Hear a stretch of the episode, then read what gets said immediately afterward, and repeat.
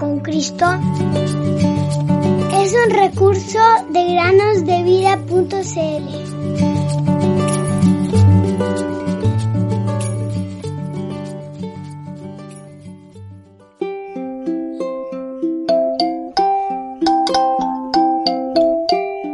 Y al ver Jesús la fe de ellos, dijo al paralítico, Ten ánimo, hijo, tus pecados te son perdonados.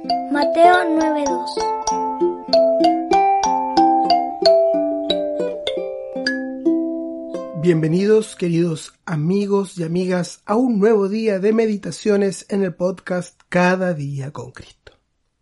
Durante la guerra de Vietnam, un piloto llamado Howard Rutledge volaba en misiones de bombardeo.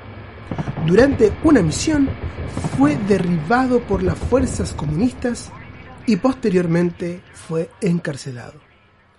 Mientras estaba solo en su celda, pequeña, fría y oscura, Howard hablaba con el prisionero de la celda de al lado, golpeando su vaso de hojalata contra la pared o los barrotes.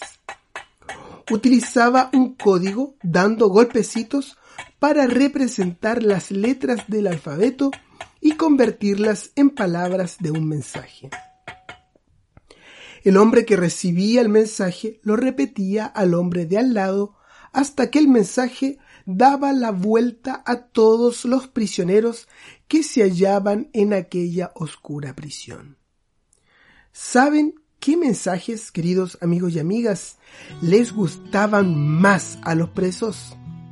Bueno, sus mensajes favoritos eran versículos de la Biblia que habían aprendido en la escuela dominical y también estrofas de himnos y cánticos que habían cantado en su niñez.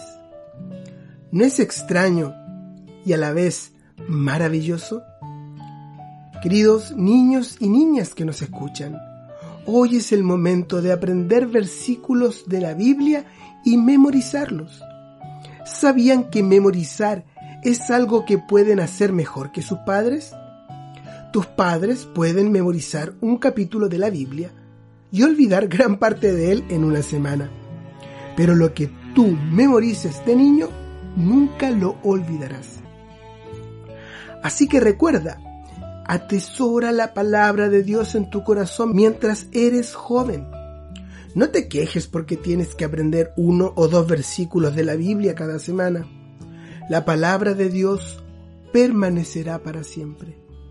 Y más que uno o dos versículos, busca aprender muchos más.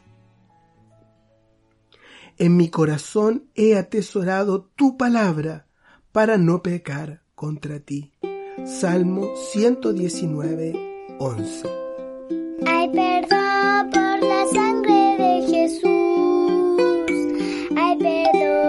su muerte en la cruz.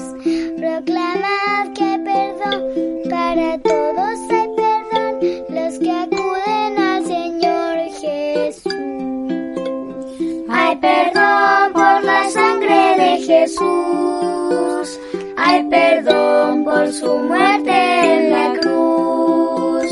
Proclamad